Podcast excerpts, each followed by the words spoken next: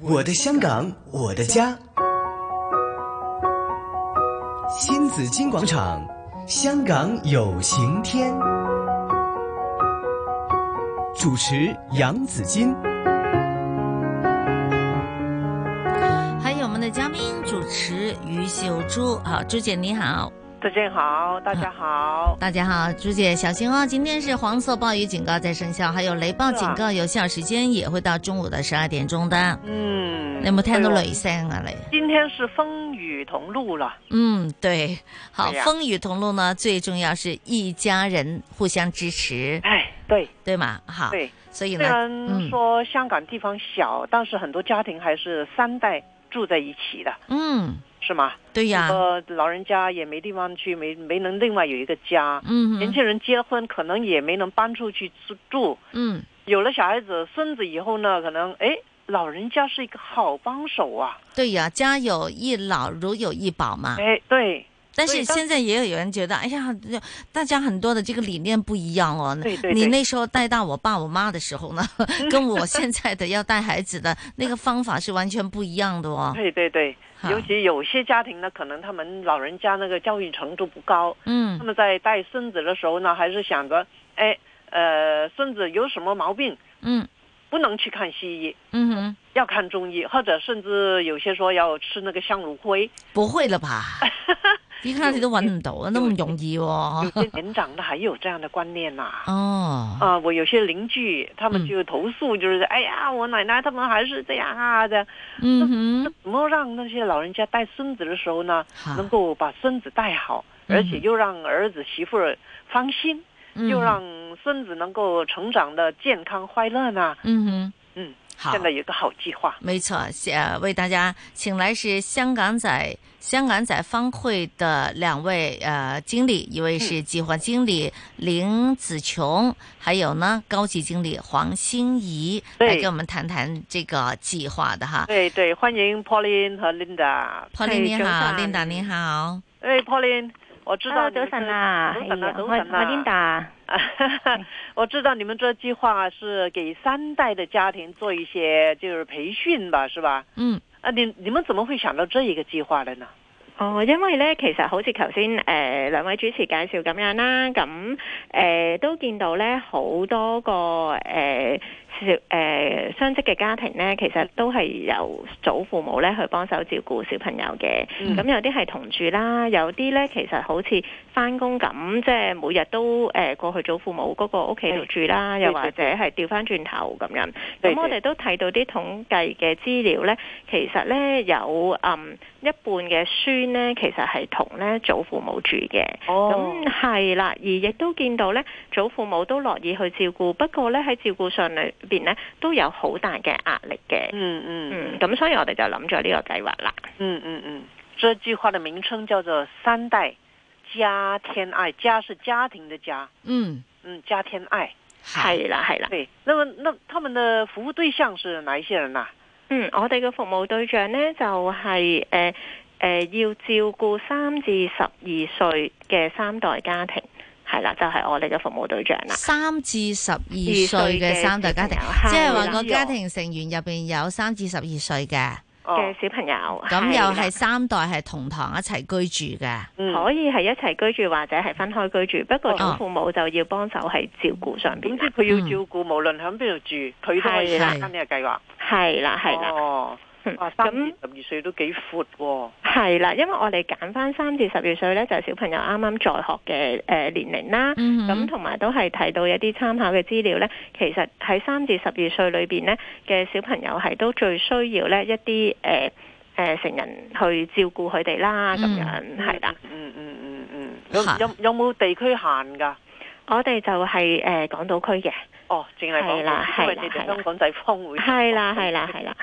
係咁，即係通咁常咧喺啲佢哋其實會有啲咩問題會出現比較多嘅咧？係，咯，嗯，誒、有幾類型啦，咁嚇樣咁誒、我諗誒、祖父母咧，其實佢都會擔心自己嘅身體同埋體力上咧，未必可以誒、呃兼顧到嘅，因為其實都長時間去照顧咁樣。嚇另外第二樣嘢咧，就係、啊，佢哋都擔心啊，以往個湊小朋友個方法同埋技巧咧，同而家可能好唔同噶咯喎，而家個嗯時代個要求啦，誒、呃又唔同，咁佢哋有好多咧都覺得啊。都未必跟得上，或者以前湊嗰啲已經幾十年啦嘛，都唔記得晒啦咁嗯係樣啊。，風奶都唔同咗啦。係啦，咁所以可能喺一啲知識或者技巧上邊呢，佢哋都有一啲擔心嘅。係咁另外第三方面就講緊一啲價值觀同埋一啲態度啦，同佢哋自己個子女可能又唔夾嘅，嗯係啦、嗯或者唔相同啦咁樣。咁所以呢，呢啲都係構成佢哋啊有一啲壓力嘅情況咯。嗯咁、我哋都誒、呃即係睇到一啲數據咧，就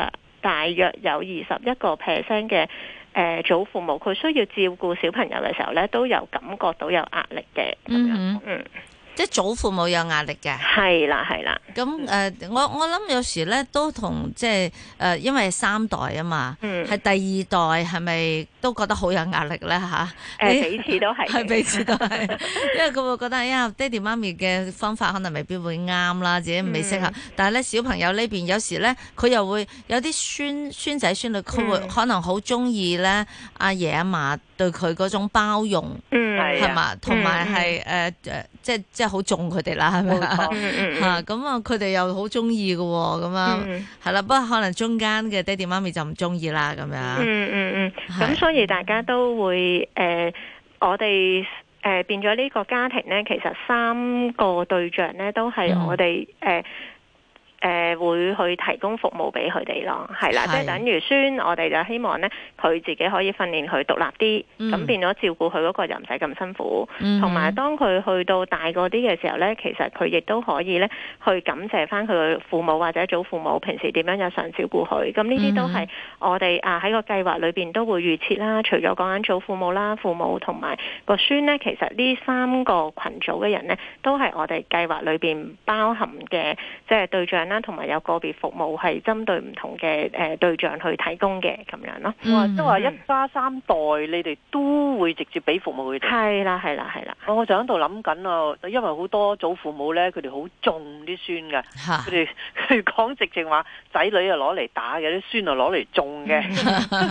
咁你哋啲父母啊好怕嗰啲仔女俾上一代即係祖父母去種喎，種咗之後咧就唔聽自己話噶啦咁。嗯啊，如果如果你哋可以三代都有個別服務，咁啊好好多嗯，係啦，咁同埋我哋而家接觸緊一啲祖父母呢，其實佢哋都好好學嘅，嚇咁都好想呢去用一啲新嘅方法呢去照顧自己啲誒、呃、孫啦，同埋呢希望呢可以同誒、呃自己啲仔女呢有一個即係共同照顧嗰、個、呃、小朋友嘅方法咁樣咯，嗯係你呢喎。個佢哋轉 變佢嚇嘅諗法，即係啲咁嘅種孫嘅思維容唔容易呢？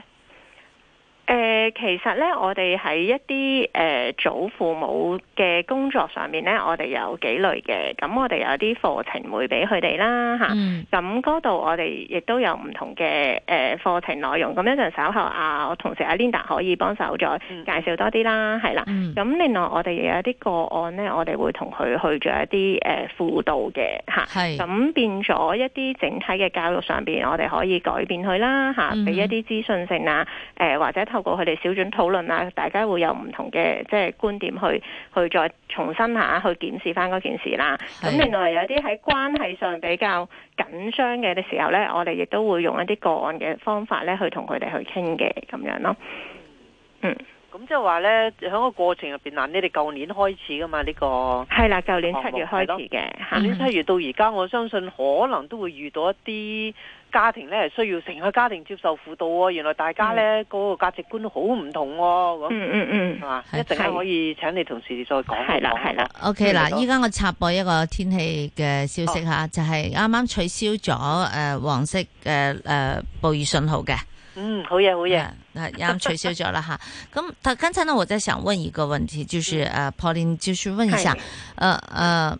你看呃你們的服務對象是專門是服務那些呢，他們的這個三代相處的時候會有問題的家庭呢，還是沒有問題，現在都很和諧，大家都好和諧，誒喺埋一齊又樂也融融嘅，咁啊大家相處得又好好嘅，即係呢啲家庭會唔會亦都亦都係誒誒要要得到提升提要係啦，俾佢哋提升啊咁啊，咁啊定係全面定係針對全部係你哋覺得會有問題嘅或者向你求助嘅家庭咧？兩類家庭咧，其實我哋都會誒、呃即係兼顧嘅嗯嚇。咁、譬如一般嘅家庭，佢哋想去增值多啲自己點樣照顧小朋友嘅方法喎、咁樣嗯咁佢會上我哋一啲課程啦。但係有一啲家庭咧，其實佢係誒比較無奈嘅，即係。佢個所謂三代嘅家庭咧，可能有機會咧，誒、父母嗰一代咧係因為各種原因，可能啊有時佢係誒誒呃新移民，誒、或者佢可能坐監，或者其他原因咧，或者離異嘅情況底下咧，得個祖父母咧單獨咧要去照顧小朋友嘅，嗯咁都有呢啲家庭嘅情況出現咯。咁呢啲家庭嘅情況，我哋多數咧都係同佢做一啲誒、呃即係誒、個案嘅工作去處理咁樣。嗯嗯，係啦，即係有啲家庭咧就好幸福嘅，咁就大家一齊去照顧啦。但係有啲家庭咧就真係咧無奈地咧係冇咗父母嗰代而。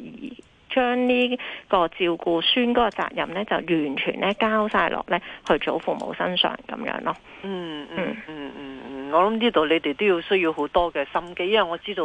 我哋都遇到一啲家庭呢，譬如佢嘅祖父母嗰代呢，就係嚟咗香港唔係好耐嘅。嗯係咁變咧係帶咗好多唔同嘅地方嘅習慣啊、價值觀啊，甚至湊孫嗰啲手法啊，都都令佢哋幾頭痛。點樣去嗯哼融合喺呢個家庭，大家有一致嘅湊孫嘅手法呢？呢嗯嗯呢啲嗯都係佢哋面對嘅難題。係啊。係係。但係頭先講嗰個問題，其實都係要留意㗎，即係好多咧將自己啲小朋友咧就掉咗俾祖父母嚇、啊自己就唔會去管理啊，咁即係亦都唔會管教啊呢個小朋友，嗯尤其係啲俾人即係好年輕嘅。嗯，即係年輕嘅呢個年青人嚇，嗯咁啊可能自己嚇唔係咁有呢、個誒、呃、時間啊，或者係咁佢自己都要玩啊嘛，因為佢都係個小朋友嚟噶 嘛，即係年青人自己都係個大孩子嚟嘅。啊係啊係啊，咁可能佢真係將啲細路又掉晒俾自己阿爸阿媽去湊啊，咁又係另外一個極端嚟嘅。係啊係啊，所以咧三代同堂，即係或者係三代人嘅關係咧，其實都非常之複雜，千絲萬縷。咁可能咧就誒一陣咧又再聽誒、呃 Paulina 仲有你同事嗯 Linda 啦、都會有更加詳細嘅呢個做法，具體嘅做法係話俾我係哋咯知嘅。好啊 OK 好啊好，唔該晒。咁好翻轉頭再聯絡咯好啊。喎。OK。